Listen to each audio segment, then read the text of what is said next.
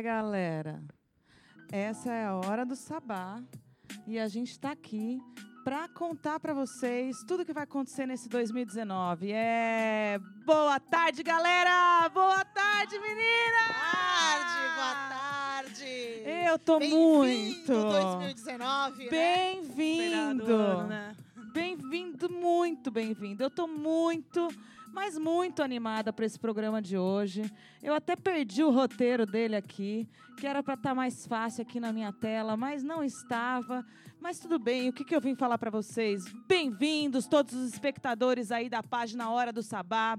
Essa é a 29 edição do programa que está começando para abrir 2019, no dia 7 de 2 de 2019. Quer mais nove nesses números? Não tem, né? Não tem. Enquanto a Rádio Silva está aí de férias, porque o pessoal estudante, né, precisa dessas férias, só vem depois do carnaval. Os professores também. Os professores também, os pesquisadores nem tanto, e nós radialistas, nós programadores aí da Rádio Silva, a gente fica morrendo de saudade daquele estúdio, daquele nosso cantinho, mas não tem problema. Não tem problema porque a gente é ser humano e a gente se adapta e se adapta mesmo. Então a gente foi atrás e veio aqui para o Lobo Estúdio. Nós estamos aqui nessa locação totalmente diferente nessa temporada de verão criando esse clima aqui em pleno ar-condicionado. É, galera, o nosso verão é assim, climatizado. Verão Santista, né, meus amores? Tem que ter um ar-condicionado, porque senão vira um verão senegalês, né? Senegalês é pouco, amiga. Rio de Janeiro já ficou fichinha pra nós. Fichinha, gente. Aqui queima até a pálpebra dos olhos. Imagina, que isso, queimar a pálpebra dos olhos. Mas não tem problema, não. Porque a gente vai sair daqui e a gente vai lá pra Santa Maria, que também tá fervendo. E nós vamos lá pra Londrina, no norte do Paraná Paraná, que é outra cidade que ferve, ferve, ferve, ferve, ferve. E ó, aguarda a gente lá, porque terça-feira a gente está voltando às nove da noite aí na radiobloco.net. Um beijo pro Marcelo Cabala, parceiraço que abriu esse espaço para nós. E amanhã, no mais tardar, na segunda-feira, a gente já está lá disponível como podcast no Alma Londrina. E a, a, essa, essa apresentadora que vos fala aqui, que nem o nome sequer falou para essas pessoas que estão aí assistindo, é Sara Mascarenhas, conseguiu um aplicativo que esse podcast vai para milhares de plataformas, gente. Então, estamos aí no Spotify, estamos aí numa plataforma de podcast do Google, estamos em vários lugares. É só você digitar lá Hora do Sabá no Google, que você vai achar onde ouvir a gente, porque a gente vai dominar o mundo. Incrível! É, mereceu até um efeito sonoro agora para vocês. Aqui, ó. Mais alto, mais alto.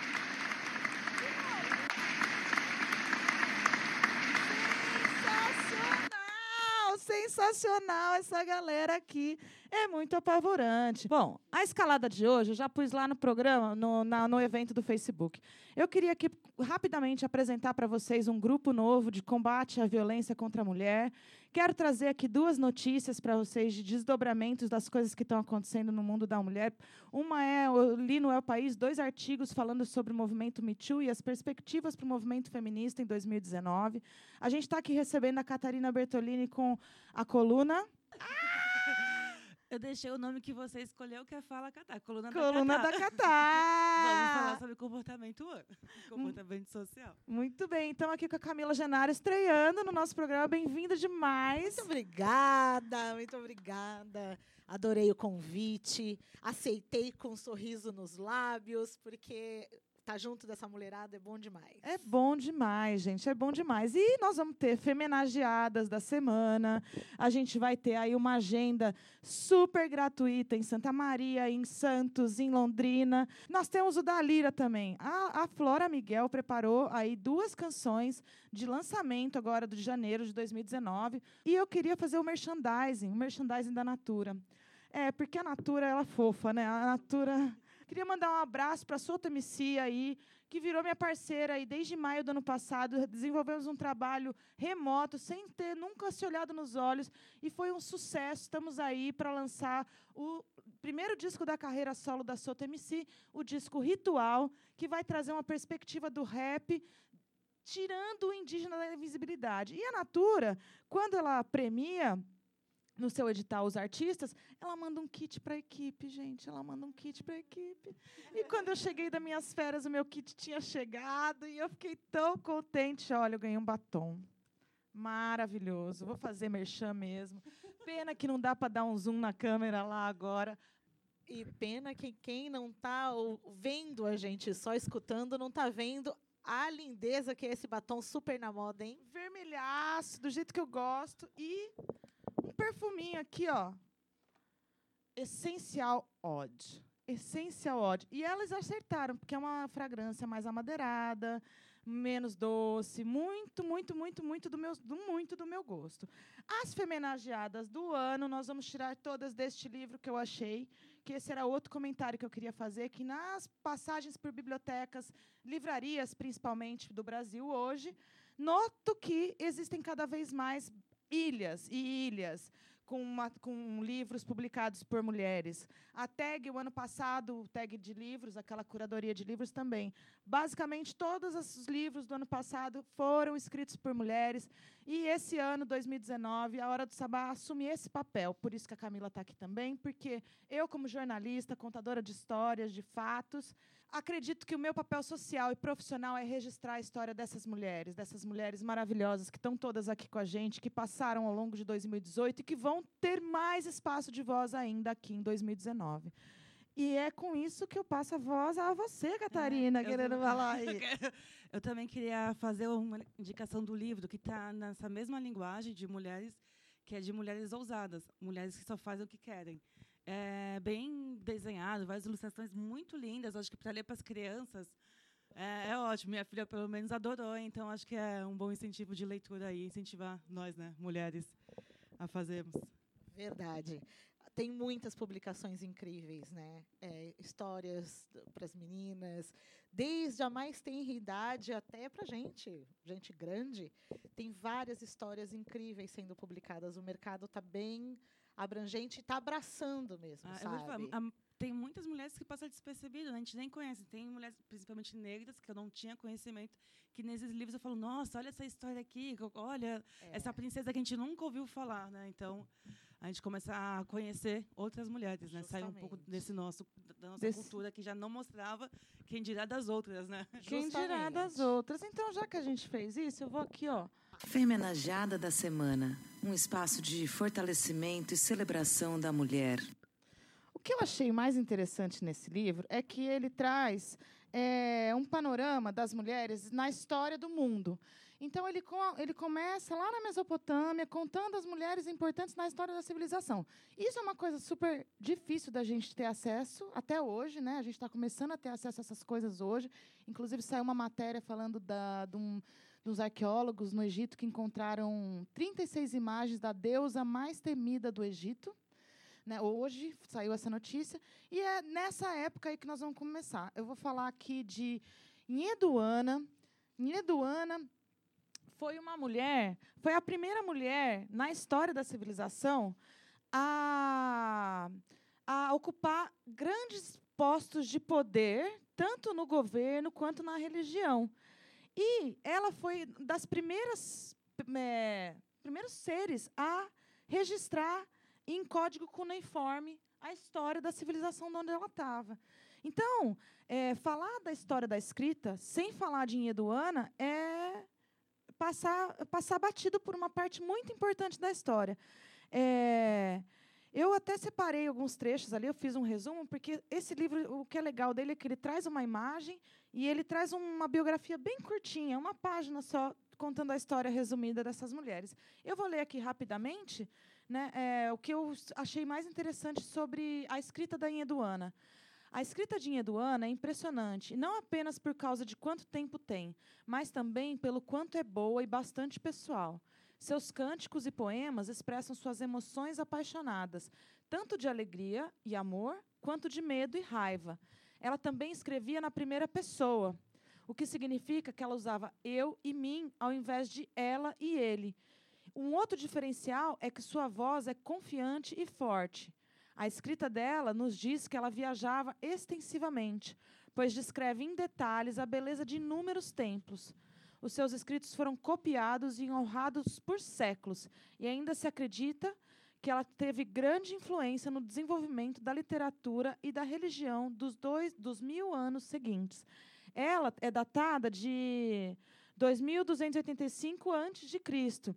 Então, ela viveu 4 mil anos atrás, 4.200 anos atrás, né? Então, a gente, é uma história que a gente realmente não toma contato. Uma salva de palmas aí para ela, vai. Quatro mil anos para a gente descobrir E Eduana, que a mulher era, foi a primeira a codificar tudo. Não né? é? Maravilhoso. A semana que vem a gente vai falar de mais mulheres maravilhosas e vocês vão adorar. E como eu estava dizendo para vocês, saiu no El País, é, ao longo, no final de 2018, duas matérias é, reproduzindo e repercutindo o ele não, o, o ele não não, o, a hashtag o movimento É, foi maior. foi, é muito maior, é foi muito, muito, maior. à vontade. Foi muito mais porque eu- eu- hoje, quando eu fui Saiu. escrever para vocês, eu ia escrever, primeiramente, eu ia brincar, fora Temer, mas aí eu pensei, não, ele não. Aí eu falei, ah, ele tá aqui, caramba. Primeiramente, mulheres, vocês são deusas maravilhosas. Porque é isso, né, gente? É, e, é- e o sentimento das mulheres do Me Too é, também é esse. É, a gente teve o caso da Sabrina aí, eu fiquei super receosa se comentavam ou não, se comentavam ou não. Mas o Me Too também é, tomou as proporções que tomou, é, em paralelo com a hashtag do, prim- do meu, meu melhor amigo, né? Meu primeiro amigo, meu amigo secreto, do primeiro assédio. E, e a gente não pode deixar com que esses movimentos percam força. 2019, segundo esses artigos que o El País trazia, é um ano onde a gente tem que consolidar muito o movimento feminista, onde as mulheres precisam realmente eh, valorizar os espaços de fala, valorizar os espaços de expressão, porque a gente vai sim, nos próximos anos, eh, ter um cerceamento desses espaços de fala. Ah, é notável o quanto as pessoas estão com um nível inte- intelectual mais abaixo do que o esperado, do, no que eu digo, o que eu quero dizer no sentido de olhar para os humanos. Nós estamos olhando cada vez menos para nós como seres humanos, como pessoas, que o que a gente faz com a natureza, né? Temos aí Brumadinho também. Minha coluna vem falando exatamente sobre isso, sobre essa nossa falta de solidariedade ao outro do olhar, né? Não escutamos, não olhamos, não enxergamos, até até vimos, né, que tem alguma coisa ali, mas estamos já tão na, na au- automatização que já nada nos, nos a atenção nem o nosso sentimento, né? O sentimento passa longe. Vamos ouvir uma música, vou tocar mulheres que eu conheci no final do ano. A Clara Teles, lindíssima, de Brasília, ela esteve na Sim São Paulo 2018 e ela participou junto comigo de um painel sobre rádios e podcasting. Quais são as perspectivas desse tipo de comunicação hoje? E ela estava lá, como vários outros artistas, como o Rogério Barquete aqui de Santos estava nesse painel também, para tentar entender como difundir a música independente, a música autoral, pelas rádios que ainda são introjetadas pelo Jabá. E ela fez um trabalho de networking super legal, tanto é que eu estou aqui com o CD dela. E logo em janeiro, a Globo lançou aquela minissérie contando a vida da Elis Regina. E a gente vai ouvir aqui agora uma música que estava nessa minissérie, que é a música que chama Bossa Nova é Foda, que já foi gravada por Caetano Veloso e ela fez uma regravação. E quando eu vi tudo isso, stories dela, ela contando, eu falei, bom, nada melhor do que trazermos essa música agora. Então nós vamos escutar aqui com para vocês é, a bossa nova é foda na voz de Clara Teles.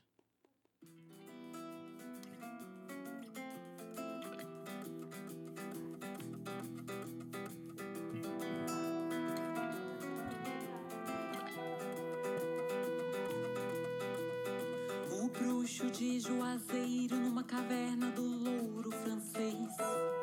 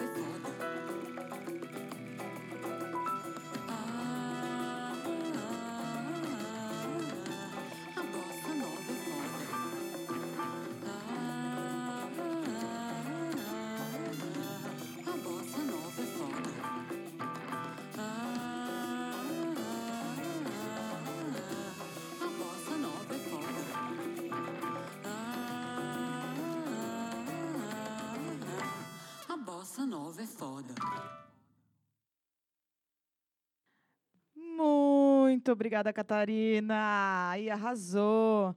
É, essa foi Clara Teles, que é de Brasília, e teve essa música tocada aí na minissérie que trouxe a biografia da Elis Regina pela TV Globo, Plim Plim aí. Essa composição foi gravada, é porque eu detesto fazer propaganda da Globo, gente. Eu, eu, eu sonhava em ser jornalista para mudar a Globo de dentro para fora e trabalhar na bancada do Jornal Nacional, porque eu era uma criança ingênua. Mas eu acho que se a gente é contra a mídia tradicional, a gente não pode ficar indicando a Globo, cara. Não pode ficar indicando, recomendando a Globo. Não pode compartilhar link do Estadão, da Folha, da Veja, do Exame. Não pode, isto é.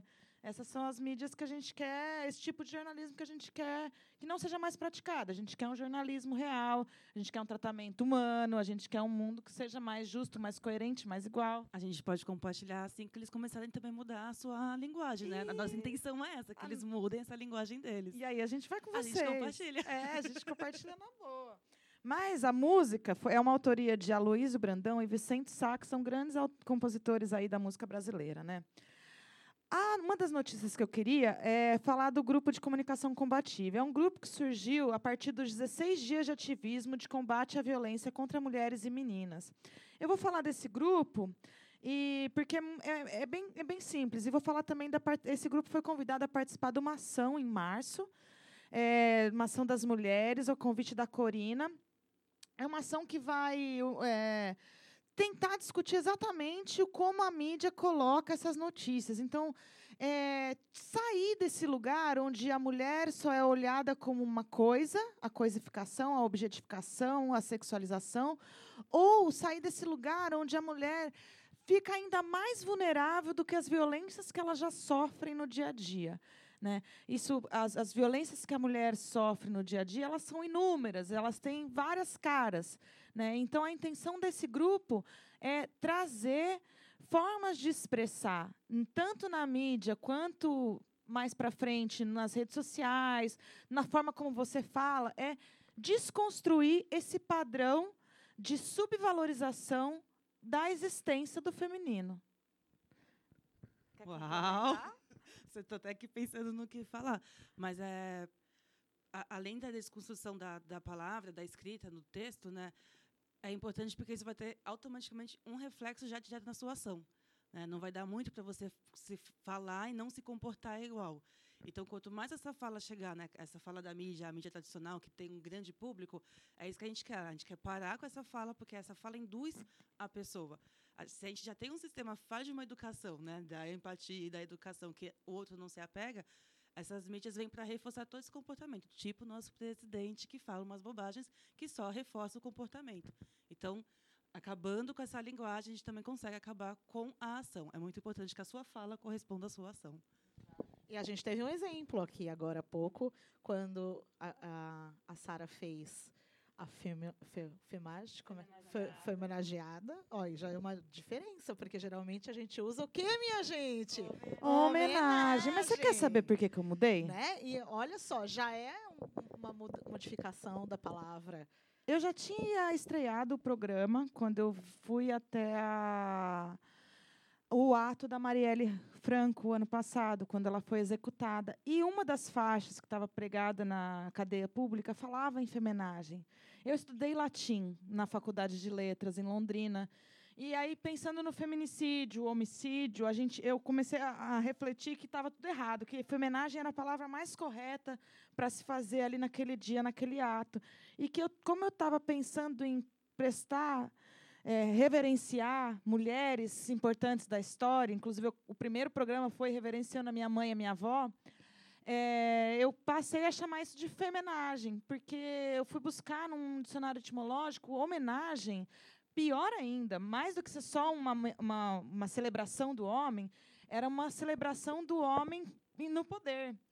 Né? Então, não é, você não fazia homenagem por, por a ser homem. homem, né? Era o senhor feudal, era o, o dono das perfil bem que tá ali terras. no topo, que a gente finge Aquele que tá, branco, que é europeu, É. sabe? Que a gente fala sempre, patriarcal.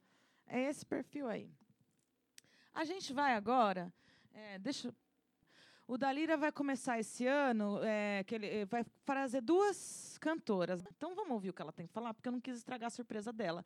Quem é ela? Flora Miguel, com vocês, Bloco da Lira.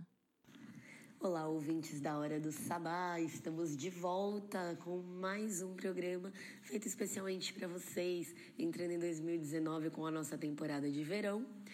Meu nome é Flora Miguel e eu volto com o quadro da Lira, seu boletim musical semanal. Como estamos retomando o ano, hoje eu vou falar de dois lançamentos de duas artistas que eu admiro muito e que já começaram 2019 com tudo. São elas Bárbara Eugênia e Juliana Perdigão. Bárbara Eugênia, carioca, radicada em São Paulo e acho que agora morando um pouquinho pelo mundo, em cada lugar. Ela que é cantora e compositora, está lançando seu sexto álbum de estúdio, chamado Tuda, assim mesmo com A no final, bem mulher, com previsão de lançamento ainda para esse mês de fevereiro. E ela já deu um spoiler soltando um single chamado Bagunça, uma parceria da Bárbara com ninguém menos que o Zé Cabaleiro. Bagunça é uma música que fala do remexer amoroso, do borbulhar da paixão e de toda a bagunça que um amor pode fazer na vida da gente. Então nós ouvimos agora Bárbara Eugênia com Bagunça.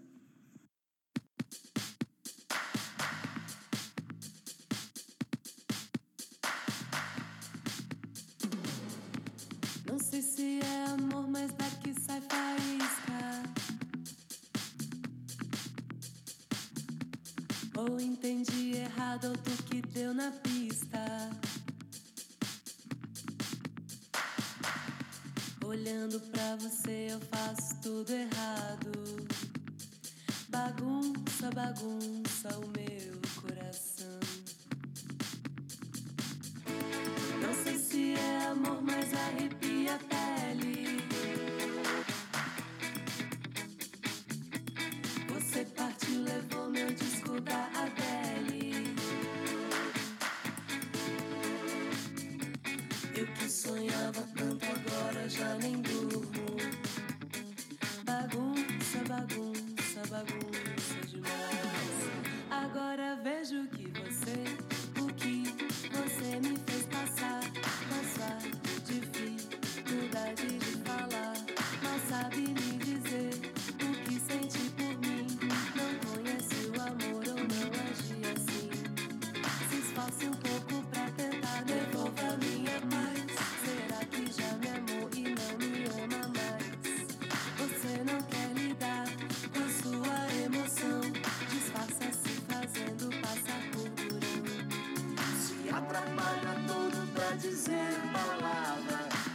sabe cantar, mas não me faz canção.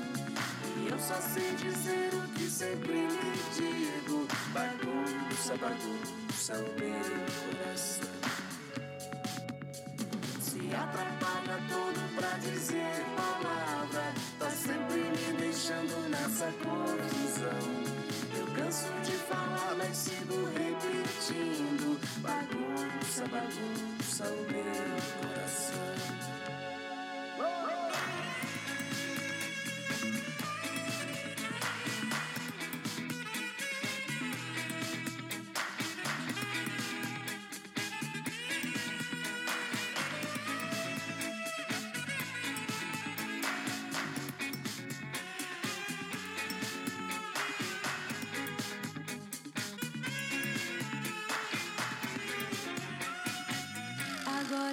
vejo que você, o que você me fez passar, nossa dificuldade de falar, não sabe me dizer o que sente por mim, não conhece o amor ou não age assim. Se esforce um pouco pra tentar devolver minha paz. Será que já me amou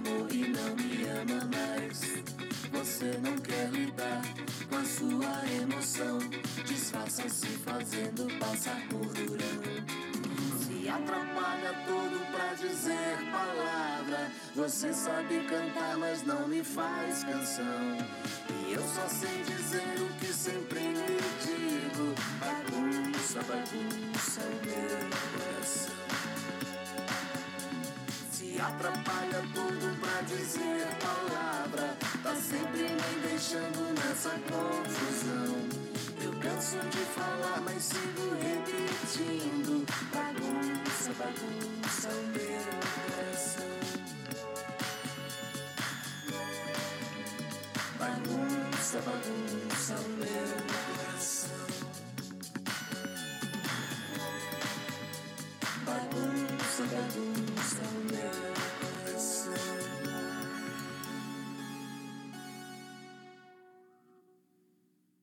Vocês ouviram Bagunça, primeiro single de Tuda, o novo álbum da cantora e compositora Bárbara Eugênia, que deve sair ainda nesse mês de fevereiro.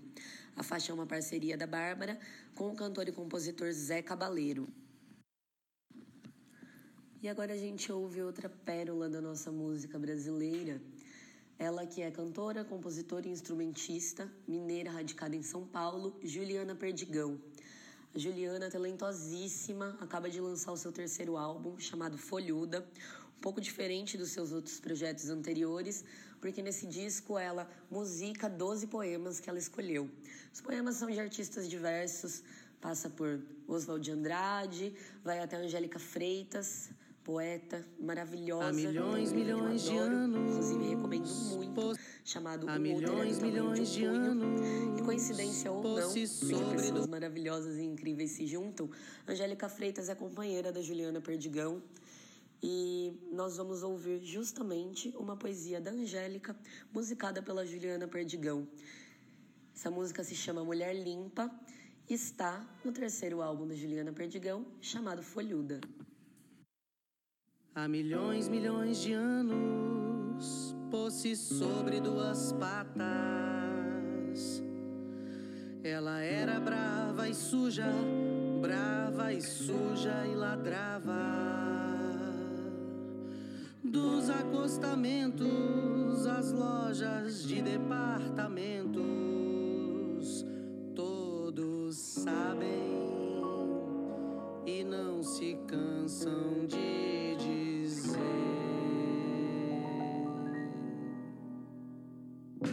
Uma mulher boa é uma mulher limpa, e se ela é uma mulher limpa, ela é uma mulher boa.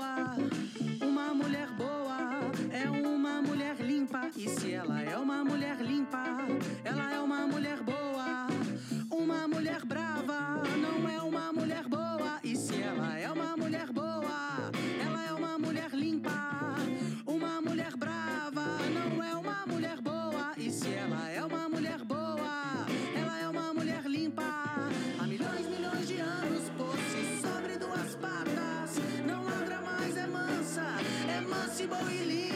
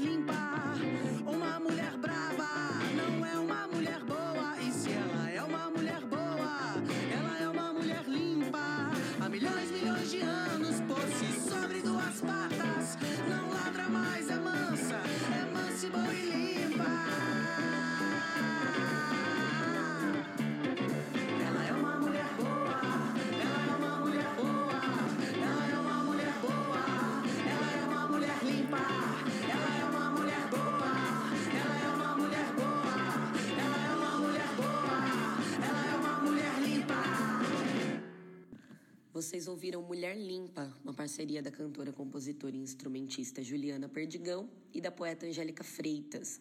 Mulher Limpa está no terceiro álbum de estúdio da Juliana Perdigão, chamado Folhuda, altamente recomendável. E com essas artistas nós terminamos nosso Da Lira de hoje. Uma ótima semana a todos e até a próxima. Nós ouvimos agora o da Lira, que foi muito bacana. É, Juliana Perdigão, que eu estava esquecendo o nome dela, queridíssima, com o disco Folhuda, e Bárbara Eugênia, com uma canção em parceria de Zé Cabaleiro. Agora, gente, nós vamos começar uma coluna nova, a estreia de Camila Genara aqui no nosso, no nosso programa. Uau! No fio da história com vocês. Pois é, quando eu recebi o convite de participar do Hora do Sabá, nada mais justo do que trazer para vocês histórias de mulheres, né? Histórias de mulheres sábias, histórias de mulheres que fizeram diferença. E hoje eu escolhi uma história que para mim é um clássico, um clássico da Marina Colassante, que começa mais ou menos assim. Era uma vez uma mulher sozinha que sempre pegava o seu tear para realizar todos os seus desejos. Era um tear mágico. Então, ela ia lá. Se ela precisava de um dia de sol, ela escolhia as linhas mais douradas e amarelas e lá tecia. Tecia um dia de sol como o de hoje aqui em Santos. Se ela estava precisando de chuva, não se fazia de rogada. Pegava as linhas prateadas, ia lá e tecia chuva. Se ela estava com fome, que queria um peixe bem delicioso, ela ia lá e tecia cuidadosamente as escamas dos peixes. E comia. Tudo, então, era muito bom, porque todas as vontades e todos os desejos dela, ela se realizava ali naquele tear. Tudo ela tecia. Mas junto com aquela linha que batia no tear e o tear que batia na linha, foi vindo também uma vontade, uma vontade de não estar mais sozinha. Ela começou a achar a vida dela solitária. Só ela e as linhas e as vontades realizadas estava pouco. Por mais que ela tivesse todo o pomar de frutas vermelhas, que era o que ela mais gostava e tecia, por mais que a horta delas fosse verdinha, com todos os vegetais que ela mais gostava, da cor verde, ela não, ela achava que estava pouco. Ela achava que estava sozinha. Ela precisava de crianças gritando no quintal. Ela precisava de outras coisas. E então, já que ela precisava de crianças gritando no quintal, ela pensou: por que não tecer um marido? E ela foi lá. Teceu aquele homem com todo o cuidado do mundo. Ah, colocou um chapéu de pluma, um bigode bem formoso, aquele peito estufado. E quando ela terminou de tecer o sapato preto, não bateu. Ah, não precisou muito tempo, não, já bateu logo na porta. Era o homem. Já estava lá, lindo, maravilhoso, do jeito que ela tinha tecido. E então, diz que eles foram até felizes, mas se toda história tem um mais, e é nessa essa hora, né? Mas o homem descobriu o poder do tear. E claro, ele achou que aquela casa estava muito pequena, que imagina, estava pouco. Então falou logo para ela: vá lá, corre, vai tecer uma casa bem grande. E ela foi. Fazia vontade do marido. Teceu uma casa, daquelas casas que a gente quer passar aposentadoria um dia na vida, né? Não sei se a gente vai se aposentar, mas aquela casa que a gente queria passar um dia na vida. E foi lá, colocou até floreira na porta. Mas o homem também achou que estava pouco. Porque, afinal de contas, ele conseguiu, ela conseguiu tecer uma casa, podia tecer um castelo. E ele queria, então, um castelo. Com tudo que tinha direito. Aliás, ele queria ser o gr- grande rei. E com cavalos, estrebaria, ouro, diamantes, tudo. E a mulher foi, teceu. Todo o castelo como o marido queria. E para ela, ele reservou lá o alto da torre. Com um cadeado deste tamanho, que era para ela não sair de lá e para ninguém descobrir o. ah, oh, oh, ninguém descobriu o desejo lá, o tear, né? A mágica do tear. E então ela foi tecendo, tecendo, tecendo, tecendo, aquele tapete enorme, cheio de desejos do marido e cheio de coisas, quando, de repente,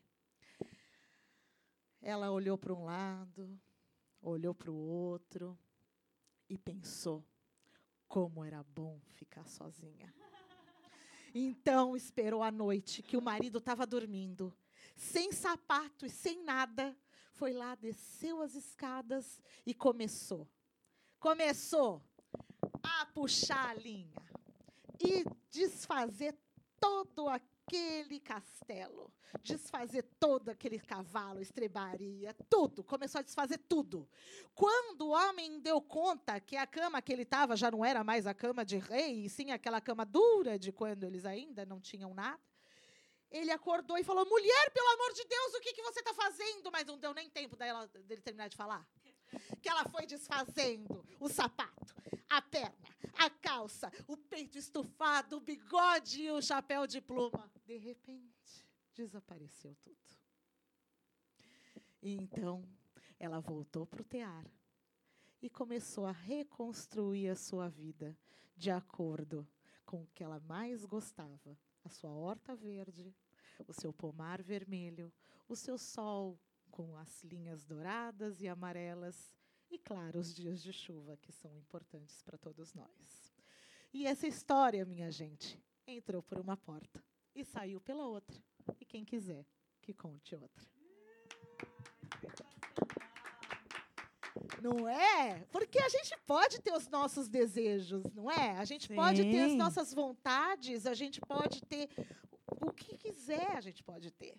Desde que esse desejo, desde que essa vontade não mude quem a gente é, de verdade.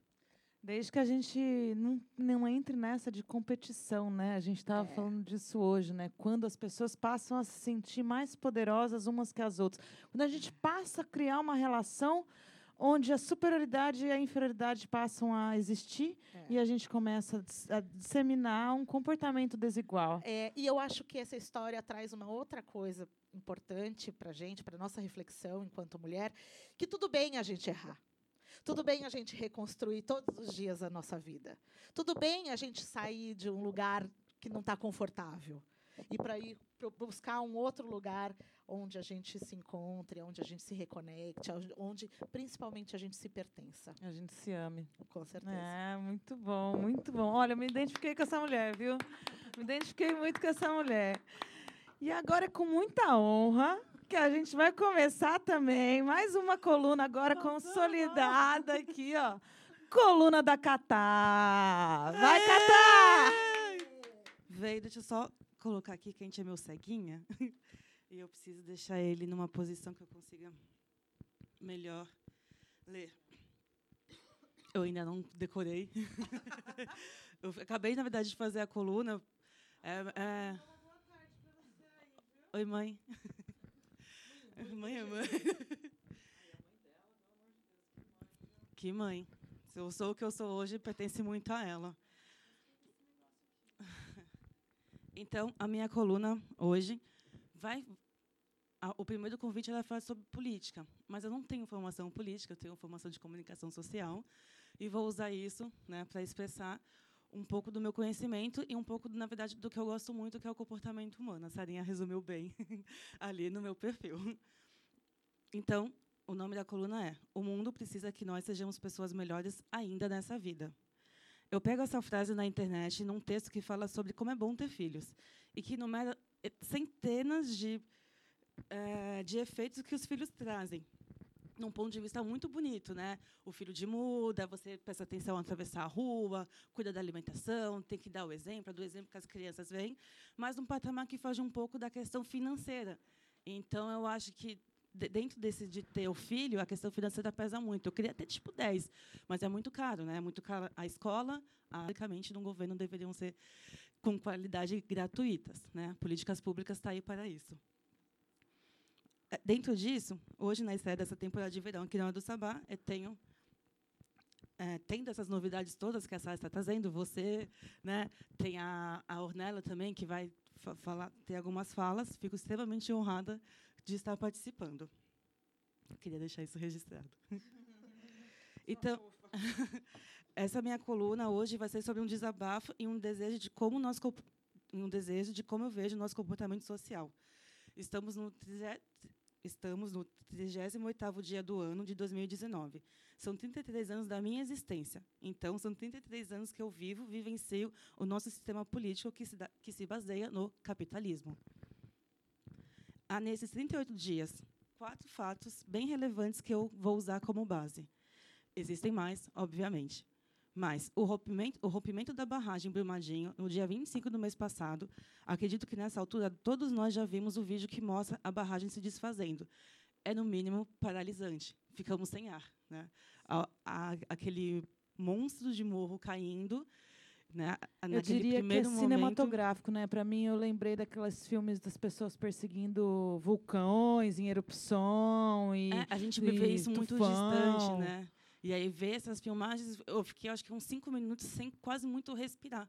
Quando mostra uma parte que mostra a parte do do refeitório, do, cara saindo do caminhão sem saída, porque ambos os lados que ele tenta está vindo a lama e um trem que E estava o ali trem passando, fechando. a gente começa a, a, né, não ter muita reação. Teve a barragem e aqui na nossa cidade teve a chuva de domingo para segunda-feira. Vou ler o texto aqui. Aqui na cidade, na região, nesse último domingo, madrugada de para segunda, tivemos a chuva que sempre, sempre castiga a nossa região, no começo do ano, que é a temporada de chuva. Mais de 300 pessoas estão sem casa. A maioria dessas pessoas que estão sem casa se, se encontra na região de Peruíbe. Isso é um dado que está no G1, é só a gente entrar lá. Mais de 300 pessoas estão sem casa. E aí, quando eu digo sem casa, eu gostaria que nós, moradores aqui da Orla da Praia, ou de algumas regiões que não foram tão bem, não foram tão castigadas, pensássemos que quando eu digo casa, eu digo um lar que tem parede, que tem estrutura, que tem o sofá que não está boiando, que tem um banheiro, que tem saneamento básico, que tem, um li- que tem a coleta de lixo. Essas pessoas que foram, que foram afetadas não têm isso. Moram em cima de palafitas, moram em cima perto do lixão, perto de pontos de alagamento que distraem tudo de recordações e pertence delas. Gostaria que nós lembrássemos e, na verdade, gostaria que nós visualizássemos isso e entendêssemos o nosso local. É, gostaríamos que visualizássemos que, apesar do bairro aqui também ter sentido bastante a consequência da chuva, ainda conseguimos sair para o trabalho, andar até a esquina e comprar o pão. Só não conseguimos levar o filho para a escola, pois, pasmem, nossos professores tão valorizados não conseguiram chegar no local de trabalho, nem por sair de casa e nem por ter condições de pegar um transporte coletivo, porque não existia na linha. É, outros fatos que aconteceram, que estão acontecendo, que na verdade é um dos pontos que mais me faz tremer, é ter numa pasta de direitos humanos alguém que maltrata todos os humanos, humanos que não pensam, que não pensam iguais nessa ideologia que está sendo posta, nessa conduta que está sendo posta. Esses humanos que não pensam iguais têm duas saídas: ou morrem, né, como já foi dito, ou se adaptam. Lembrando que no Brasil mais ou menos são 209 milhões de brasileiros. São muitas pessoas. Não dá para colocar um tipo só de conduta, de comportamento para milhões de pessoas. Mas, Catá, qual é a comparação de todos esses acontecimentos? Vou usar os dois, de Brumadinho e daqui da chuva. São acidentes que eram previstos, eram de conhecimento, né? e a gente prefere deixar acontecer. A chuva castiga todo ano aqui a Baixada. A gente não tem uma política é, são pública chuvas sazonais. Presta atenção, gente. São chuvas sazonais. que, que é sazonalidade? É período. Que isso é o que acontece de ano, período em período. Isso é um negócio que ele é fácil de ser reconhecido e se tiver planejamento, e se tiver iniciativa, isso pode sim ter uma saída. Regularização, né? Conversar com as pessoas que estão em locais que também prejudicam também a natureza, que tem que ser, com certeza, remanejadas, mas perguntadas antes aonde que elas querem esse remanejo, qual é a história que ela vai construir com esse local dessa nova casa, porque nós escolhemos onde vamos morar quando mudamos. Não simplesmente somos, somos vou falar jogadas, né? tipo, passadas para um outro canto sem perguntar se é isso que você quer, se é dessa maneira, se vem essa história junto, se tem esse convívio. Desculpe, só para eu poder seguir aqui. Depois eu quero jogar uma pergunta aí nessa sua, no final da sua coluna aí, porque é uma coisa que os santistas já me deixaram pensando muito e eu quero fazer essa pergunta para vocês santistas aí. É, mesmo que tivesse corrido metade dessa chuva que dizem que não foi esperada, a situação seria a mesma. Repito, todo ano, todo ano temos esse alagamento em Santos. Da região não é novidade. É, tá, mas e daí? Aonde está o comportamento social? Onde está, está o comportamento social? Está na nossa falta de sentir e de solidarizar com o próximo, com qualquer ser que seja vivo, desde nós semelhantes humanos, a florzinha, animais, vegetação, rio, mares, água, árvores, qualquer espécie viva. É, o homem né, tem o seu diferencial no racional e na forma de ver, de pensar, de produzir, de poder fazer as coisas. Infelizmente, caímos no, no humano funcionais, né, com medo, com, com alguns medos e com algumas ganâncias. Né. É, nossa função gira em torno da máquina do lucro. Não podemos parar, de- temos que trabalhar para produzir e comprar temos que, temos que visualizar que a forma que esse sistema de lucro e poder que tem orquestrado as nossas vidas está nos matando. As privatizações, as desvaloriza- desvalorizações e as minimizações da vida estão nos matando. A jornada de trabalho e as condições dele estão nos matando. Não respeitar os recursos humanos da natureza e a sua mo- moderação no uso está nos matando. Repito, não há tecnologia que vá substituir a natureza. Então, não há tecnologia que vá substituir a vida. É, a disputa de classe aqui no meio desse, no meio para o fim dessa pirâmide subsidiada pelo que estão no governo, seja que estão dentro de Brasília ou em cargos políticos espalhados pelo mundo, e aos que a gente nem vê, só fica sabendo, está nos matando. Temos um rastro. Temos desculpe, temos um rastro histórico de violência. O Brasil nasce dessa violência e se estrutura assim. Tipo o coloniali- colonialismo, que numa, que numa rápida explicação, a forma mais popular do colonialismo ocorre por interesses de capitais, quando o país explora os recursos naturais do outro para poder se enriquecer. É assim que o Brasil é estruturado. Essa, essa criação e estruturação está nos matando. né? Queria deixar um outro um parênteses aqui e lembrar que em Praia Grande já foram registrados 272 casos de violência à mulher. Isso também está nos matando. É, eu gostaria de terminar esse texto um pouco mais leve e contente, mas ao, ao pouco antes de sair da minha casa, a realidade também me trouxe um outro tipo de violência, que é o abandono paterno. Eu tenho um conflito, eu tenho essa resolução na minha vida em relação ao meu filho, e aí é uma explicação, é todo um né, uma luta pedir essa, esse carinho, esse reconhecimento pelo do pai da criança para a criança. Isso é uma forma de violência, isso é uma forma de estruturação, e isso também nos mata todos os dias. Todos os dias eu passo por isso também. Eu passo, compartilho esse sentimento com você. Não culpabilizando o pai em si, mas a Não, eu, tô culpa, eu responsabilidade culpo- é dele culpabilizo o também. pai, sim. Mas eu quero mostrar dentro Eu disso culpabilizo tudo. o pai, sim. Sim, sim. Mas a, a minha, a minha vontade nesse texto é a gente começar a falar que esse sistema do capital nos mata todos os dias, muito mais que já matou o comunismo ou qualquer outro sistema parecido. O capital, no meu ponto de vista, há 33 anos vivenciando, ele só nos mata. Né? Pouco a gente se comemora, pouco se conquista e muito se mata. Tem uma frase de Marcelo D2, não sei se é de mulher, mas vou usar de Marcelo D2, que ele fala no álbum dele novo que é eles continuam com, comprando os votos e a gente continua contando mortos. Independente se é brumadinha, se é numa enchente, se é num tiroteio, se é no feminicídio, continuamos contando os mortos. E aí me lembra de um outro filme que é Quanto vale é por quilo? Nossa vida não está valendo muito. E aí eu vou deixar uma reflexão aí para toda Santos, né? só- eu só já peguei queria- uma carona uma vez com um Uber, o cara não acredita no aquecimento global, né? E aí eu sempre ouvi que do Mar de Santos vai sair um monstro. E, né, e Brumadinho aconteceu dia 25, um dia de combate à violência, o dia 25, e a gente aqui com o problema da cava subaquática. Então, E, e aí eu- a pergunta que eu ia te fazer, que vai calhar, é que eu vi alguém postando isso. É, é, será que Santos já não está afundando? Será que o nível Sim. nós já não estamos abaixo do nível do mar? sim. Sim, e com essa cava, então, vai piorar um pouquinho mais toda a condição do, do mar em Santos. Né? Para terminar, essa um pouco essa leitura desses 38 dias de 2019, que parece ser não 2019, porque na minha cabeça 2000 já era uma coisa tipo, uau, o que, que vai ser 2019? Então, nem chega perto do que um dia eu imaginei. Em questões básicas, por exemplo, a gente briga ainda por causa de cor, tipo, né? Tão, tão difícil.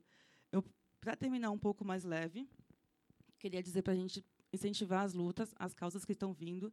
Quero falar da cava subaquática. Vão conhecer a Vila dos Pescadores, o Instituto Isaac. Conheça o povo de lá, escute, porque na verdade perdi um pouco o texto, mas a de- dentro do do Sabá e da comunicação de combate à violência que a gente fez, que a gente participou desse dia de ativismo, escutar, estar em roda, escutar o outro, ouvir, só, apenas discute. Pô, muita gente nem se dá o trabalho de entender qual é o movimento. Por que, que existe a cava? Vai escutar as pessoas lá de Cubatão, da Vila dos Pescadores, entenda como que é o dia a dia delas. Né? Quando fala para a gente visualizar o seu modo de vida, é, que- é isso. O seu modo de vida é um, o modo de vida é outro, você tem que conhecer o modo de vida da outra pessoa também. Procure a questão da cava, procurem a questão dos moradores da Vila Progresso, das situações de despejo que ocorrem, das ocupações. Não tenham raiva de ocupações. Entendam, então, pessoas que querem viver. Elas precisam ocupar. Elas não estão ocupando a sua casa. Elas estão ocupando um espaço vago, livre, que poderia ser uma moradia. Ah, então posso te cortar? Vou contar uma história que a já- Julie. já bem- terminando, Desculpa, Sara.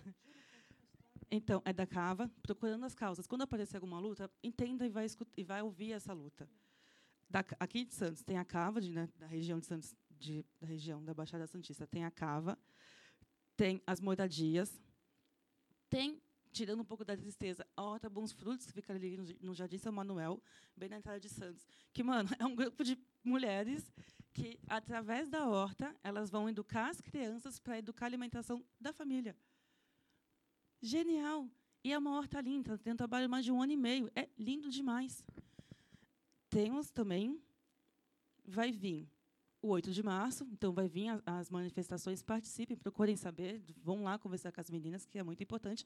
E tem uma casa desde o ano passado que a gente fala que é todos todas pela Babi, que é uma modelo dançarina que foi presa por reconhecimento do cabelo.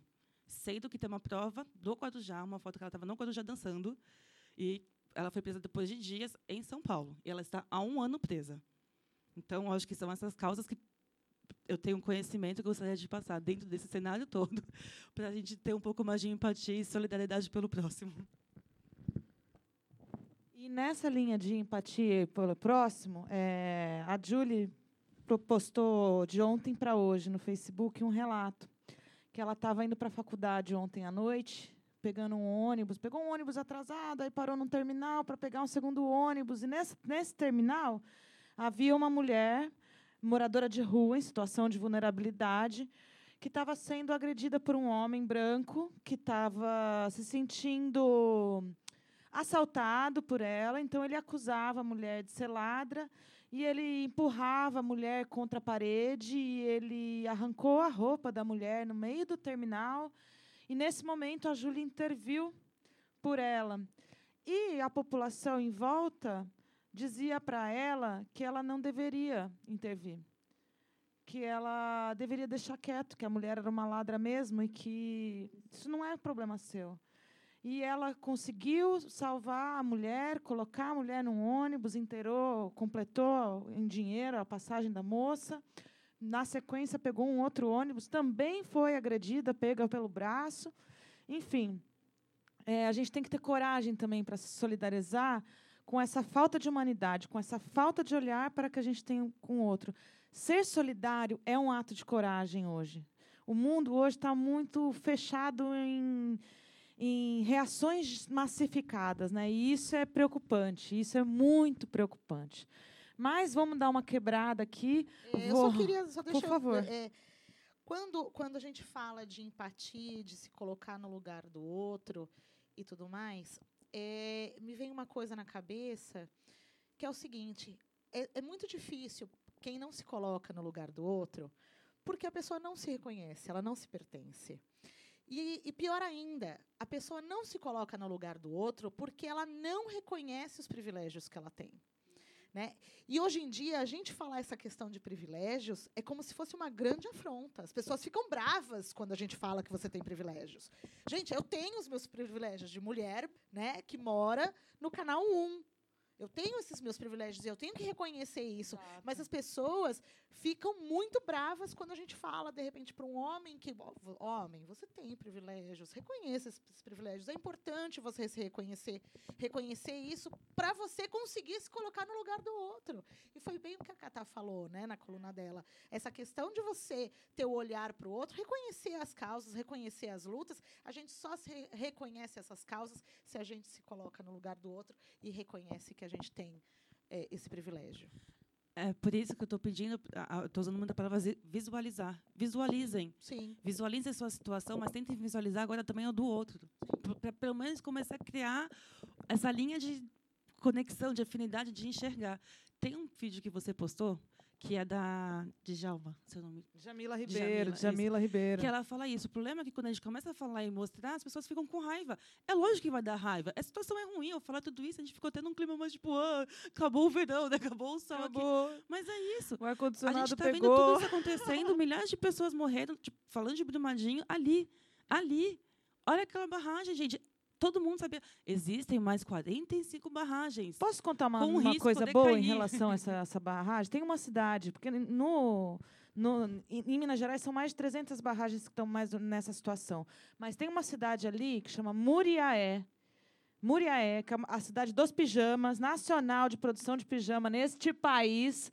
Muriaé se mobilizou, a população de Muriaé se mobilizou e eles fecharam uma barragem lá. E barragem não chega mais naquele lugar. Aquelas pessoas vivem em vales. E é isso que a gente tem que fazer, gente. E eu falei isso para a Cíntia, que é uma das ativistas da, da Cava Aquática.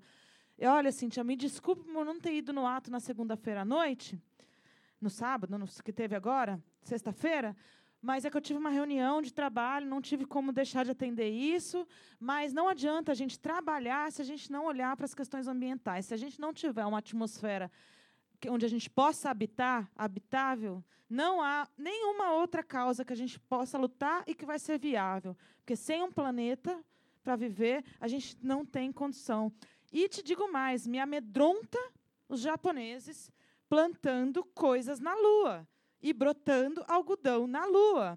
Se eles, que são detentores do conhecimento tecnológico, estão plantando na Lua, é porque eles já desistiram do nosso planeta. E nós estamos aqui numa luta de formiga inútil.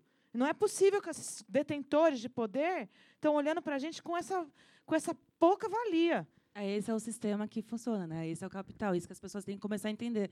Não sabemos ainda qual que é o melhor né, saída, mas já entendemos que o capital também não é, certo? Agora eu vou tocar uma moça, uma moça muito fofa, uma muito fofa, porque eu tô até brava e eu preciso dar uma quebrada nesse música, clima. né, pra- Vamos de Pra música. respirar. É, vamos, porque é muito complicado. Eras bolsonaristas e eras de direita, onde a inteligência humana tem diminuído, é muito complicado para minha cabeça. Eu gosto de, eu gosto de pensar, eu gosto de evolução. Evolução é uma palavra legal para mim. Mais do que revolução, evolução é uma palavra muito boa. Mas falando em evolução, essa garota aqui, Inaie, Inaie, tá lançando, lançou no final do ano o EP Aberta. Vou chegar mais perto já já para mostrar para vocês. E nós vamos ouvir uma das músicas. Ela é uma fofura, uma fofura mesmo, uma menina encantadora que está na busca do autoconhecimento. Fez um CDzinho super singelo, super bacaninha, me mandou com dedicatória e tudo, super independente, manda bala. Nós vamos ouvir agora a música romântica.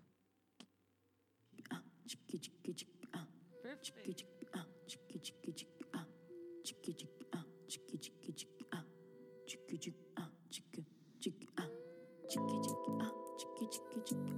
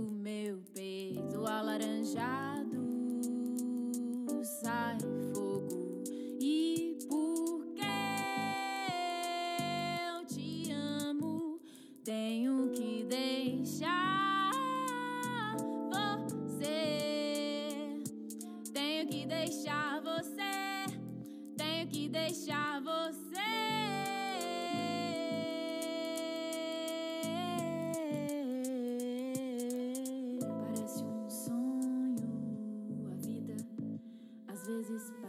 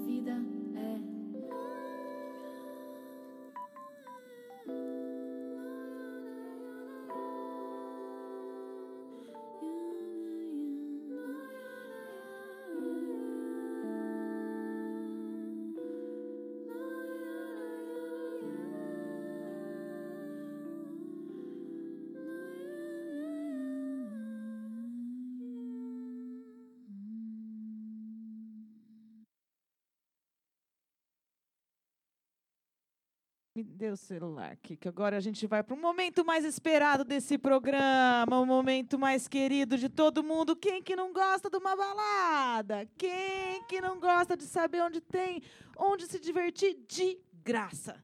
Grátis, gente. Aqui é só dica grátis. Pode bater palma. Pode bater palma.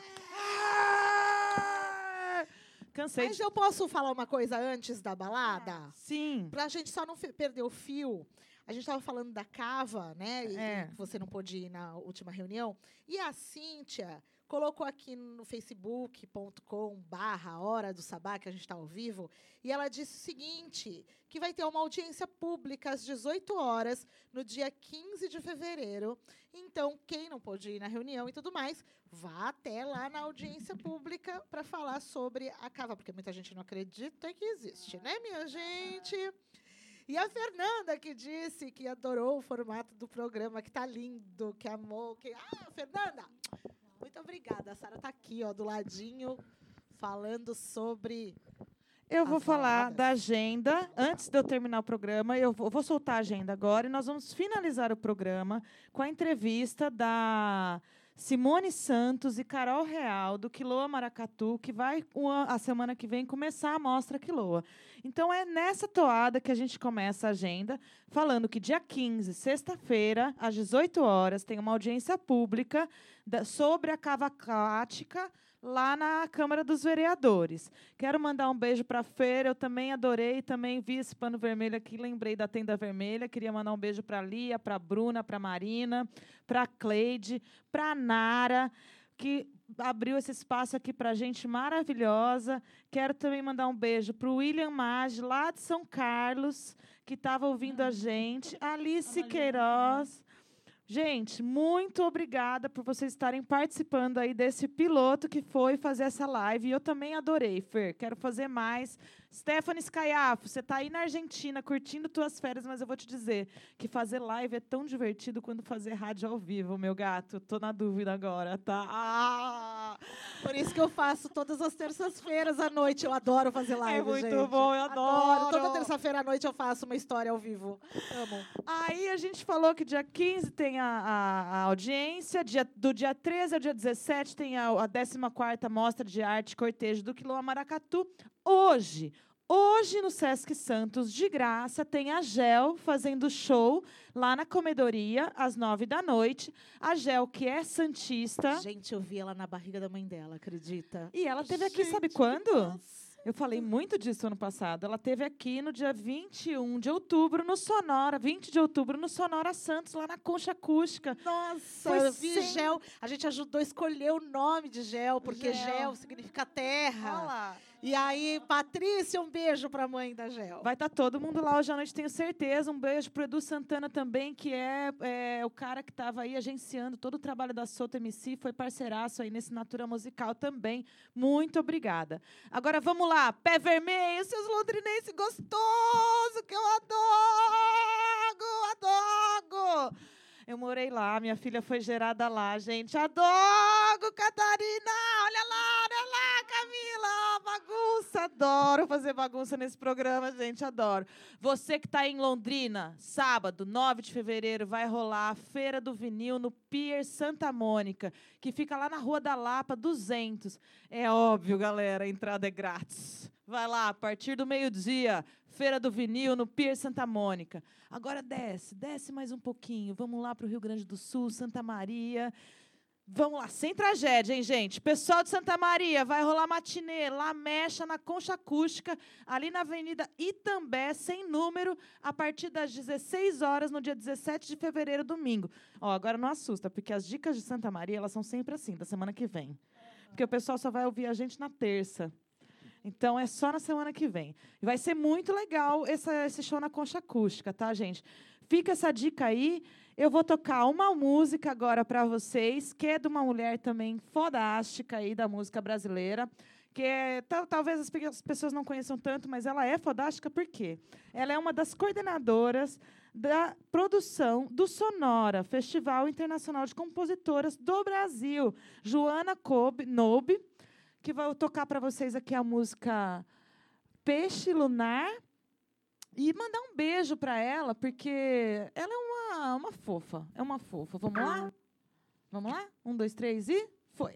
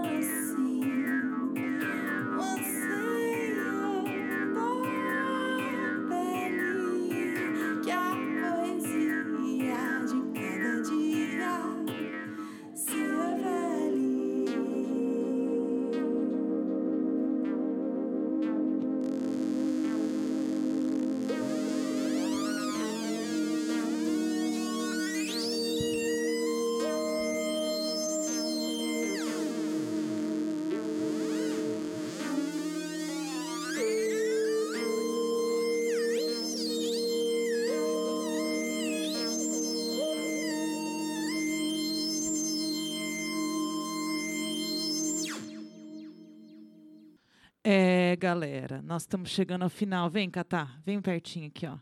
É, nós estamos chegando no final do programa e eu gosto de fazer bagunça. Eu adoro fazer bagunça. Mais ou menos. Tá? Olha que lindas, gente. Adorei esse programa. Ah, nós vamos usar sempre agora. Agora nós vamos enfeitar aquela Rádio Silva pra caramba. É, o que, que não estava dando para ouvir? Ah, não, já deu, né, Marina? Deu, deu faz tempo.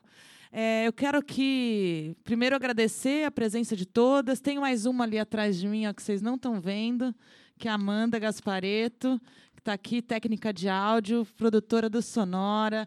E ela também está com uma oficina esse final de semana lá no Sesc Santos, sábado e domingo às três horas a música das coisas. Tem a cara do meu irmão essa oficina aí. É musicalização infantil. Então, para você que está com a criança ali, não sabe o que fazer no final de semana, pode chegar lá no Sesc às três horas, sábado e domingo, e curtir uma atividade de musicalização.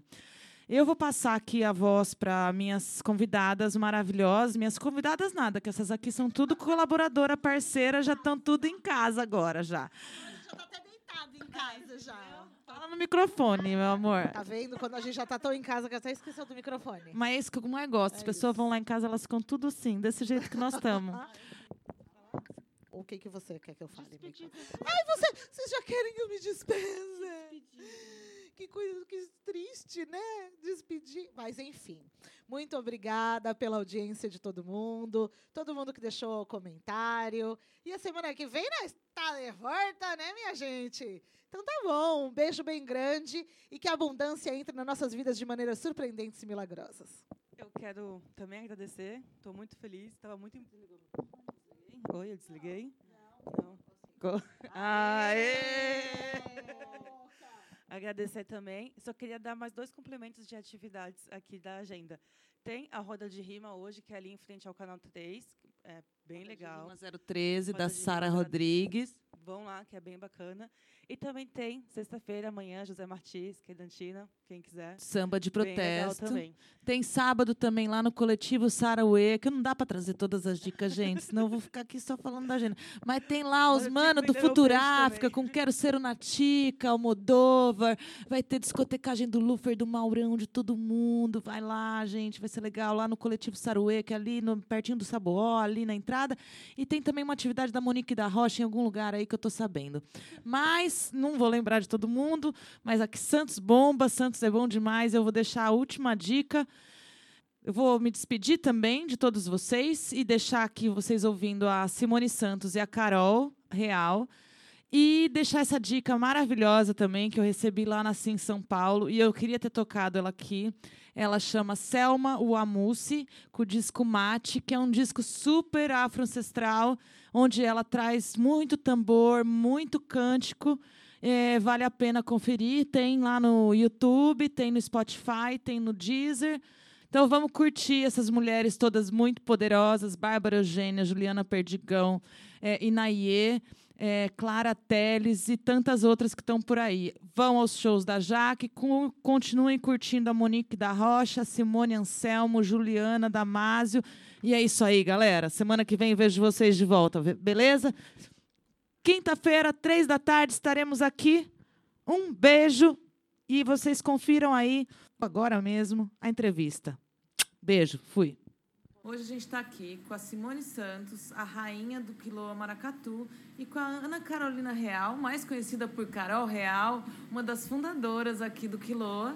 E elas vão conversar com a gente sobre todo como as mulheres estão mais empoderadas dentro do Maracatu, qual que é essa história. Vão contar para a gente sobre a mostra de artes do Io Cortejo, que chegou à 14ª edição. Então vai ser um papo muito gostoso. Boa, boa tarde, Simone. Oi, boa tarde. Boa tarde, Carol. Boa tarde. Então, viemos aqui para bater um papo bem descontraído mesmo, porque na hora do sabá é isso. A gente vem na hora do sabá e é como se a gente estivesse trocando uma ideia no sofá de casa para contar e registrar a história das mulheres que nunca foram contadas. Porque, como jornalista, o meu papel social, profissional, é registrar essas histórias.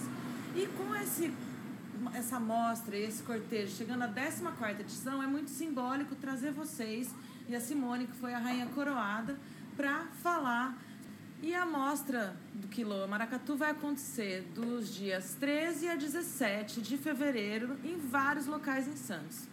Então, Nem vou falar quem começa, porque vocês duas podem tirar até no Jockey Poi. Mas vamos começar falando da, da, da, da mostra, dessa 14 edição, e quais são os grandes marcos dessa, dessa atividade do Quiloa. Eu? Ah, é? Vamos, rainha. Ai, meus sais, vamos lá. Ah, é, eu acho que essa mostra vai ser bem interessante, né? Que está trazendo é, os elementos né, que fazem parte do, do maracatu. Esses elementos que são muito importantes para esse cortejo. Então, o rei, a rainha, as catirinas, todos os, o, que, tudo que compõe um cortejo de maracatu, né? Então, na exposição, a gente vai trabalhar esses elementos com os seus significados, vão ter fotos, né, aqui na sede do centro, é, shows, né, vai ter o show lá na shows não, vai ter o show lá na de abertura lá do Sesc com Sapopemba, que é um cara genial, assim, recomendo que todos ouçam porque é um cara genial.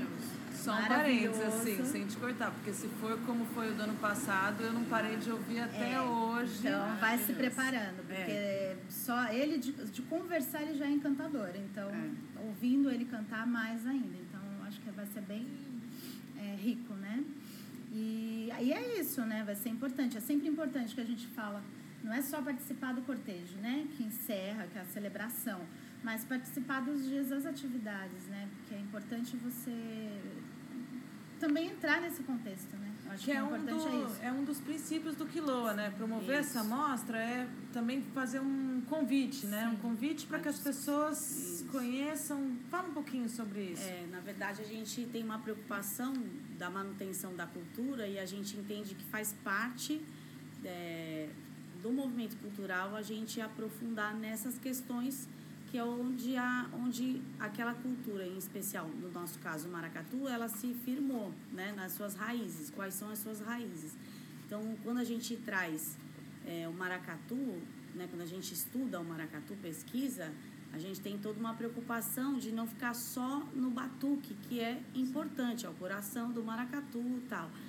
Mas a gente diz assim que a gente toca maracatu para alguém dançar, né? Então tem todo um contexto por trás, na verdade, que que às vezes, né, em algum momento a gente vai, né, ou não é falado, né, na verdade, ou a- tem uma preocupação de ter só o batuque, né?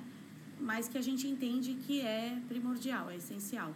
Então, acho que a gente, todo ano, a gente convida a, uma, a, um, a um aprofundamento dessas questões e esse ano dos elementos da corte. Para Né? que as pessoas também troquem e sintam o que, que elas. O que, que a vivência proporciona para cada um, né? Que é também uma, uma experimentação super subjetiva, né? Se deparar com um cortejo de maracatu na rua, para cada um toca de uma maneira, né? Isso, é perfeito, é isso mesmo. E como é que é? Vocês conseguem sentir a cada ano um feedback maior da, da- do pessoal que vem e conhece o cortejo, participa das atividades? Como é isso? Ah, eu acho que é grande. Eu acho que ele é bem significativo, assim. É, tem como ah, quem assiste não sair tocado. Acho que é impossível. Eu acho que de alguma forma você vai sentir alguma coisa forte, porque é, né? É claro que é o som do tambor, eu acho que toca, né, para quem é da música, no sentido de sentimento, né? Quando eu falo é da música, ser da música é no sentido de sentir a música. Não tem como. Eu acho que não tem como. E, e aí você vai criando essa, essa curiosidade, né? E essa curiosidade de querer entender. E aí você vai vendo que, nossa, mas isso é nosso, é do Brasil. é- E ah, tem a, é a nossa história, e é mais antigo. E, tenta, e aí você vai indo, vai entrando, entrando. E é importante, né, gente? Se conhecer, né? Se Conhecer a conhecer. própria história. É, acho que a- o próprio Sapopemba, na, na entrevista, ele fala isso, numa entrevista dele, ele fala que um povo que não conhece a sua história não é ninguém, não, não se conhece. Verdade. Né? Então, acho que é, a gente precisa conhecer. Olhar precisa trás, entender, olhar para trás sempre. A gente tem também uma preocupação de estar levando, né, na verdade, procurar levar para aqueles que não têm tanto acesso, né? Então a gente sempre tem uma troca com, com educandos, na verdade, né? A gente procura estar levando o trabalho da mostra. Durante o ano todo a gente faz, que é o Maracatu na escola. Porém, na mostra especial, a gente faz no intuito de aprofundar esse debate que a gente vai estar fazendo nos dias, né? Também para eles. Então a gente faz uma vivência na escola, né? Aham. E a gente traz uma escola no Maracatu, Que aqui na legal. sede onde vai estar a exposição, né? Então também é outra coisa que uma Cria uma preocupação que via a gente tem, dupla. exatamente, que a gente possa estar também proporcionando isso que às vezes não conhece, que é isso, ó, o povo, muitas pessoas não conhecem. Para cá então no sudeste é mais Mas é mais É. é, invisível, talvez, não tenha a Isso. visibilidade É. que, né, devido também às outras influências de outras imigrações, Isso, é. outros, né, outra forma de... E, e assim, o maracatu em si, não. Que eu acho que muita gente conhece o maracatu, a gente tem grupos de maracatu pelo mundo inteiro. Mas há os elementos do maracatu, o que, ele, o que compõe o maracatu, que não é só o batuque, aí não. Daí é isso que é uma preocupação que a gente tem de estar apresentando, né? Outra preocupação que é Estudando. notável também no, no, no- nas ações de vocês é, é o ano passado se falou muito da coroação dos reis negros, a coroação da rainha foi um momento muito importante, a presença da mestra Joana. E, e aí vocês também estão trazendo cada vez mais essa discussão de gênero para dentro da realidade do maracatu, do quilombo maracatu. A, a Carol como uma representante do BAC Mulher e a Simone como a rainha do maracatu, quilombo maracatu, a primeiro, quilo- o primeiro maracatu da Baixada Santista. Como que vocês têm é, pensado e planejado essas ações de fazer com que as mulheres se sintam cada vez mais parte e se tornem e preencham cada vez mais os espaços dentro de um, dentro, de um grupo de maracatu? Então, na verdade, assim, eu comecei a tocar maracatu em 2003, na verdade, né?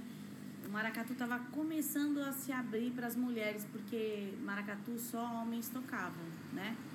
E a mestra Joana, que é a mestra da nação Encanto do Pina, né? E que resolveu, né, por várias ideias, de criar um grupo que, em 2008, se eu não me engano, 2008, um grupo só de mulheres, já que a gente estava tendo uma abertura, né, de seis anos mais ou menos, que eu acho que começou a tocar mulher do Maracatu em 2000, então era bem recente, né, seis, oito anos ou 2002, alguma coisa assim. Então, na verdade, ela montou um grupo, né, em Recife, o Baco Mulher Recife, que tocassem as mulheres, só mulheres saíssem de saia, né? E aí a gente, na fundação do Baco Mulher, eu, eu já participava, porque na verdade eu já saía nas nações lá, né? No- na nação Porto Rico e na nação Encantupira. E daí o Baco Mulher cresceu muito, né? Eu acho que foi um espaço super importante no início de trazer as mulheres para tocar no início, né? E depois sim foi se aprofundando uma discussão mais nessa questão de você ter um movimento de mulheres, né, para Sim. discutir políticas, né? E hoje o Baco Mulher ele tem esse contexto também. Além do toque, nem é o principal hoje o toque, mas ele tem essa discussão da a discussão política, né, sobre as questões da mulher. E aí ele se difundiu pelo Brasil de várias formas, na verdade, né? Pelo Brasil não, porque nós temos Baco Mulher fora do Brasil já. que né? lindo. Então, na verdade, tem muitos lugares, né?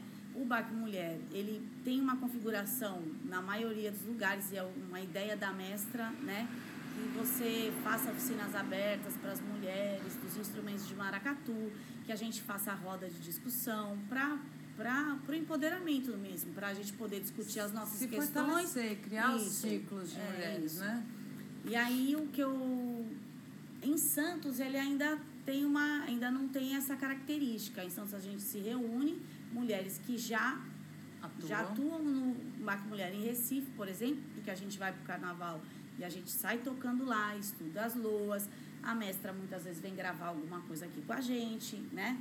Então, na verdade, desta forma a gente acaba se juntando, ainda não temos oficina aberta, oficinas abertas. Pra, acho que pretendemos fazer isso, mas por enquanto ainda, tamo, ainda estamos no, na questão de estruturais, exatamente. Perfeito.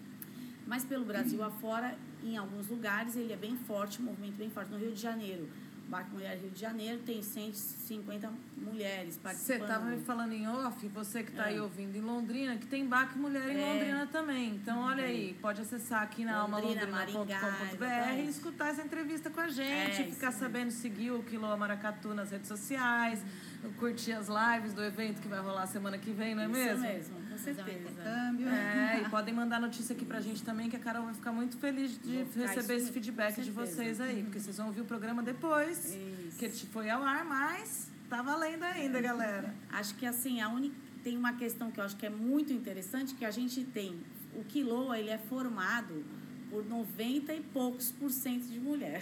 Nós temos pouquíssimos homens. Quase nada. Então a gente já tem uma experiência boa nesse sentido, né? Mas é isso, eu acho que o Baque Mulher ele é muito importante hoje, não mais só por, por um grupo, ser um grupo de, que toca maracatu ou que estuda o maracatu, mas porque é um grupo que trabalha o empoderamento da mulher, fortalecer as nossas relações e tal, né? E acho que para mim é, eu digo que a minha, eu sou professora, né? Dou aula. Mas a minha vida, a segunda parte da minha vida é, é, esse- é o maracatu, né? É, Acho que é uma- confessa aqui pra gente, porque você faz muita coisa quando para acontecer a mostra Ah, do Quiloa, sim. né?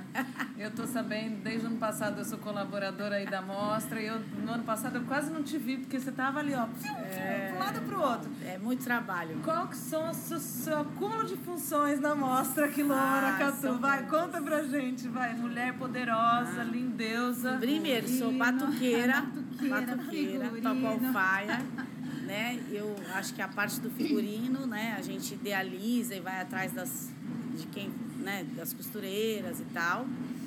É, a parte do, da corte, a corte praticamente eu... Lógico que assim, não é do nada, né? Faço uma pesquisa, passo o carnaval em Recife há 11 ou 12 12 anos, agora esse ano, vai ser o 12º ano pesquisando, na verdade, né, os elementos da corte. Sou responsável, uma das responsáveis pela organização do Maracatu Encanto do Pina na Avenida, né? Então, na verdade, sempre acabo me aprofundando no, no intuito de colaborar, que as nações precisam de muita colaboração, né? Mas também de aprender, né? E aí acabo trazendo e tenho sempre a mestra como minha referência, né? O, figu- o a pessoa responsável pelo figurino do Porto Rico também, né? O Paulinho, que é o carnavalesco. Então a gente também sempre troca. E aí para eu poder trazer os elementos da corte, né? Que não é uma corte que, do tamanho que é a de lá, Sim. porém que a gente consiga representar. A gente tem uma preocupação de trazer o mais fiel que a gente possa, né? Para as pessoas conhecerem de verdade que é uma como manifestação exatamente. do maracatu. É isso. E você, minha rainha, esse ano de reinado aí é muita coisa nova também na sua vida, né? E pelo que a gente ouve aí pelos corredores do Quilô, é uma rainha que foi muito presente, que fez muito parte de toda dessa comunidade que se construiu aqui de 90, quantas pessoas tem no Quilô? Ah, 90% mulheres, né? de mulheres, Mas é. que deve ter um, quantos? Uns 30, 50 no Quilô? De batuqueiro, uns É. 45, né? Ó, tô, tô Uma galera. Tem uma galera. Como é que é ser rainha de toda essa comunidade, essa família que é o Quiloa? É demais. É puxado, Muito é bom, é bem bom. importante, é muito importante. Foi muito forte e significativo, porque essa questão do ano passado, essa homenagem, né, que foi a dos, aos reis negros, e ser coroada a primeira rainha negra, né, do Quiloa, também é muito importante, isso é muito significativo, porque, afinal de contas, a gente está falando de cultura afro-brasileira. Então, era um elemento que eu acho que era em algum momento ele ia ter que se encaixar. E aí eu fiquei bem feliz né, com o convite, fiquei meio assustada, falei, meu Deus, o que vem por aí? Mas, ao mesmo tempo, eu fiquei muito hum, grata, porque é, um, é, um, é simbólico, mas não sou só eu, né? Na verdade, é uma representação de todas nós, né, mulheres, que é essa força do feminino, né, que é ser uma rainha, é essa força do feminino, né? Sim. E ser uma rainha negra, também eu, eu lembro na, no, no dia da coroação os olhinhos de mulheres me olhando, assim, então, assim, é, é- foi muito forte, acho que isso é, é o mais importante, acho que, né, de tudo, acho que isso é o mais importante. O Quilô, ele acolhe, né, a todos, independente do raça, cor, credo, enfim, é, gênero, enf- todos. Mas esse era um elemento que era, acho que era importante ter. As outras rainhas foram maravilhosas, lindas, são queridíssimas, estão aí até hoje. Também continuam compondo o quilô de alguma certa forma, né? Importantes, né? A, Gabi, que hoje é dama do passo, a, a Soraya, que né, também já foi, está lá no Rio também, liderando outro maracatu e também dama do passo, enfim. Mas é isso, eu acho que a importância foi essa. E aí eu vim ser mais presente, né? Porque eu era, participava, mas talvez não- ainda não tinha introjetado todo, tudo que é ser, é, conhecer essa cultura Porque dentro o de que- mim. Porque o que te trouxe aqui no começo, a princípio, podemos dizer que foi a dança? Não podemos, não. Foi a dança. foi a dança, não adianta. Eu sou desse mundo e não tem É, jeito. eu tava puxando essa sua Não, história Foi aí, a dança, Simone. é. Simone também Não é tem uma mulher jeito. lindeusa multi, galera, que ela esconde um pouco. e a gente tá aqui pra botar a boca no trambone. Foi a dança. Eu vim pelas mãos da Soraya, na verdade, que já foi rainha e tal, enfim, como eu já mencionei anteriormente. E vim para assistir. Não, você tem que assistir, meu, meu maracatu é incrível esse grupo, né? Vim assistir, fiquei encantada. Que foi o que eu falei lá atrás, essa questão do tambor, quando toca, não tem jeito. Então, a ancestralidade gritou mais alto, é óbvio. E aí eu me apaixonei. Aí falei, meu Deus, o que é isso? Mas é óbvio, eu queria dançar. Então eu fui na, na chita. Eu comecei a dançar na chita, fiquei alegrona, felizona, dançava animadona. Aí, em algum, num determinado momento, é, uma amiga, Marília, e eu chegamos numa conclusão que a gente podia criar uma ala afro e projetar nesse grupo, como é que vai ser isso? A gente conversou com o Felipe, o Carol, e eles, não, vamos abrir, super top e tal. E aí a gente começou esse trabalho dentro do Quiloa. A Marília exímia é, coreógrafa, e a gente trabalhou isso, maravilhosa, coreografou sempre as meninas. E aí a gente veio vindo nesse crescente da, da ala. É sempre complicado, né? Reunir todo mundo. A ideia de início era termos só uma ala só de mulheres negras, mas é claro, nem sempre é possível, porque né, a gente eh, tem outras demandas na vida e não é possível. Às vezes as coisas não são possíveis. E tem pessoas maravilhosas, né, de outras raças, enfim, que compo, né, compuseram com a gente, que estão até hoje, são lindas dançarinas. E, e a gente foi vindo, vindo. E aí, ano passado, eu subi de posto. ano passado, eu fui promovida. Entendeu? Mas vim reinar. Mas a Alafra continua aí. Hoje, assim, quem está à frente da Alafra é a Vanessa Rego, que é uma maravilhosa, negra linda, que está assumindo, assim, essa ala. E eu estou muito feliz por isso, porque eu acho que precisa manter. E vamos ver se a gente consegue aí. Mulheres negras maravilhosas venham dançar com a gente, por favor. Por favor, E, mulheres. Por favor, por favor, que a gente quer bastante, gosta.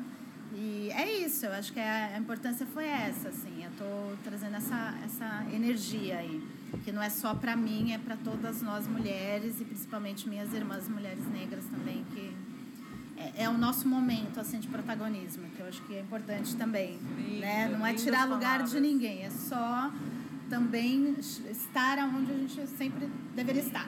Perfeito, perfeito. Sem, ao lado dessas mulheres, outras tantas mulheres maravilhosas também. Acho que é, é essa, é essa definição. Gente, arrepiei. Agora eu vou fazer uma última pergunta para a gente voltar para a mostra, para vocês fazerem os destaques de programação. Queria que você comentasse a circulação do Quilô em 2018 também, porque foi muito legal. Vocês foram para vários lugares, muitas, muitas oficinas no Sesc também. Conta aí, como é que foi circular de rainha e você pode depois falar um pouquinho também, Carol. Ah, foi uma delícia. A rainha Foi. viajou para várias cidades. Adorei viajar. Nossa, me senti, né, em turnê. França, estamos indo. Estamos esperando vocês Convida chamar. gente. Nós vamos, hein? Por favor, indo. França. Na verdade, então a gente fez um, na verdade, o circuito cultural, né, paulista. E aí a gente foi, fez uma turnê de, nós fomos para Botu, Batatais, Guararema, Diadema, Diadema é, Bauru. Bauru e uma aqui perto. Sorocaba? Não. Não é. Franco da Esqueci, Rocha. Franco da Rocha, é isso, que é aqui mais perto. Aí a gente foi no final do ano, na verdade, né? Foi muito bom, foi uma, maravilhoso. Acho que a gente está até recebendo um pessoal de Batatais que a gente conheceu durante Que essa. legal. Que tem um grupo em Batatais, na verdade, de percussão também e tal. E acho que eles vêm trocar com a gente na mostra. Foi uma experiência maravilhosa. Foi muito bom mesmo. Foi. E acho que uniu mais o grupo ainda. Isso, é. Ah, vira, vira Isso, família mesmo, né? sim, Só era uma viajando pra família. gente É, saber, né? é. Agora, vamos focar então nesse evento. O que, que vocês destacam dessa programação? Começando com o Sapopemba no Sesc, dia 13, quarta-feira, às 21 horas. Isso. Entrada grátis? Entrada Entrada gratuita, né? Tem que só retirar os, os convites, aí é lá no É. Sesc. Duas horas antes. É, duas horas antes, e aí é só. é, A gente vai fazer Aquele uma. esquema padrão é, Sesc. padrão Sesc, Isso, passar é. por lá, retirar, deve ser dois convites por pessoa, naturalmente. Ah, a mostra, eu acho que é bem importante, a, a amostra, a exposição, desculpa, a exposição acho que é bem importante que as pessoas venham, Vai abrir no dia?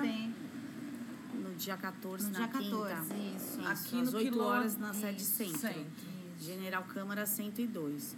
Todas as atividades da mostra elas são gratuitas, né? A gente vai fazer aqui na quinta-feira, no dia 14, às 16 horas, uma roda de conversa que é sobre hum, com uma baiana rica, na verdade, porque o maracatu ele tem esse elemento, a baiana rica, que é o Aurélio Prates, que é maravilhoso. É. E a gente vai fazer uma discussão sobre maracatu, gênero e diversidade com o Aurélio. Aqui, Perfeito. às 16 horas na quinta, né? Aí a gente tem à noite, tanto na quinta quanto não, tanto na sexta quanto no sábado, atividades na sede Porto, né? Então na sexta-feira a gente tem A DJ a Nani, Isso, é. né? é, lançando um som lá bem bacana. Mônica Santos e Batuque. Da, Da, é o Batuque da, Batuque da Goiabeira. da Goiabeira. Né? Que algumas pessoas já conhecem, lá, lá na, na sede de Porto. E no dia 16, que é o sábado, tem o Batuque, o hum, Maracatu Mirim. De manhã, na sede De manhã, às Porto. 10. Na Vila às- Sapo, é. Na Vila Na Sapo. Vila Sapo, é isso. Pertinho da sede Porto. Às 14 tem um baque coletivo, vai ter a participação do Davidson, que é lá, né, da Nação, Porto Rico, e com o Aurélio. Vai ser no Sesc. Tá? Isso, às 14 horas no Sesc, Isso. né? O baque coletivo. Isso. E às 18 vai ter o Glass, que também é integrante do, do Quiloa, lançando um som lá como DJ. E a Esquerdantina, que é o pessoal lá da, Do, da José Martins. da José, Mar, José Martí. José Martí. José Martí. Que é Que é muito samba, bom também. né? Que é samba muito bom, bom, gente. É. É. muito bom, vale muito a pena. E aí domingo é. finaliza com a, a- o cortejo, né? Antes sempre tem uma abertura com a Nani também, lançando o som e tal. Lufer, né? vai estar Lufer, também. Lufer após, né? É. E vai ter grupo Ah, percussivo isso. Afro Calunga. Que é lá do, do Camará. Que é Olha, do Camará, É isso. legal. E tem o Firmo Ponto, que é um grupo de samba também, que vem de Sorocaba, com amigos que tem componentes de maracatu, lá do Maracatu Mucumbi, nosso amigo Rafa, que também é muito bom, Firmo Ponto, e aí vai, vai fechar a festa na Praça Mauá. Gente, vai ser imperdível. Então, elas Isso. vieram aqui convidar. Não percam. Quais são as mídias sociais, as redes sociais aí do Quiloa? É, Maracatu, Quiloa Maracatu de Santos, no Facebook, tem no Instagram. Tem YouTube também. YouTube, é só jogar lá, Quiloa Maracatu, você tem imagens do cortejo, vários cortejos do ano passado, tem várias E a gente vai coisas. pôr todos os links aí para vocês na live, também no, na postagem. Vocês podem ouvir esse programa quantas vezes e contar para todo Por mundo. favor. É, Meninas, mulheres maravilhosas, lindeusas, obrigado pela, pela conversa. Ah, é, viu como maravilha. passa rápido? É, rapidinho. ai, ai, rapidinho. né? Ainda tem um monte de coisa pra falar Pois ainda, é, pô.